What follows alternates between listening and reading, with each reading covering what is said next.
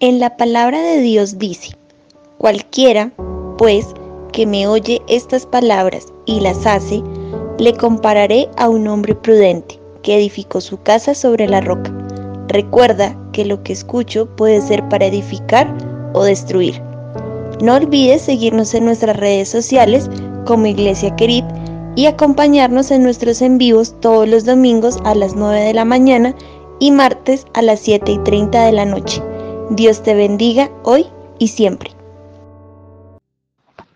Dios continúe bendiciendo a cada uno de mis amigos y hermanos que nos siguen por estas redes sociales, dando gracias a Dios porque Él es nuestra esperanza. Las circunstancias que el ser humano está viviendo hoy en día hace que de lo más profundo de nuestro corazón surja un suspiro, un pensamiento, y ese pensamiento de esperanza de que algún día la situación cambiará en favor de nosotros y de todos. Pero como seres humanos buscamos soluciones en aquellos que tienen el medio, es decir, los cuales podrían dar alivio a las circunstancias que se están viviendo en nuestra vida y mundialmente. Colocamos nuestra esperanza en lo político, en el dinero, en lo que se pueda hacer a favor de nosotros.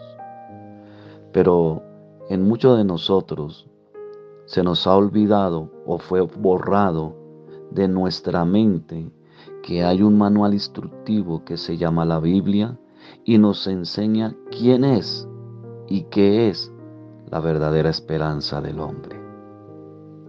Porque la misma Biblia nos dice en Romanos 15:4, porque las cosas que se escribieron antes para nuestra enseñanza se escribieron a fin de que por la paciencia y la consolación de las escrituras tengamos esperanza. La esperanza de que nos habla la Biblia no es una esperanza de un pensamiento a ver si sucede, no. La esperanza de la que nos enseña la Biblia es una esperanza basada en lo que Dios dijo y se cumplirá y se cumple en ese Dios que por medio de su palabra creó todo lo que nosotros vemos. Él es la verdadera esperanza. Y la esperanza que nosotros buscamos es que tengamos trabajo, dinero, comodidad, lujo. Todo esto es necesario y es bueno.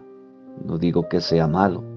Pero Dios en la Biblia, en su manual de instrucción, nos dice, buscad primeramente el reino de Dios y su justicia, y lo demás os será añadido.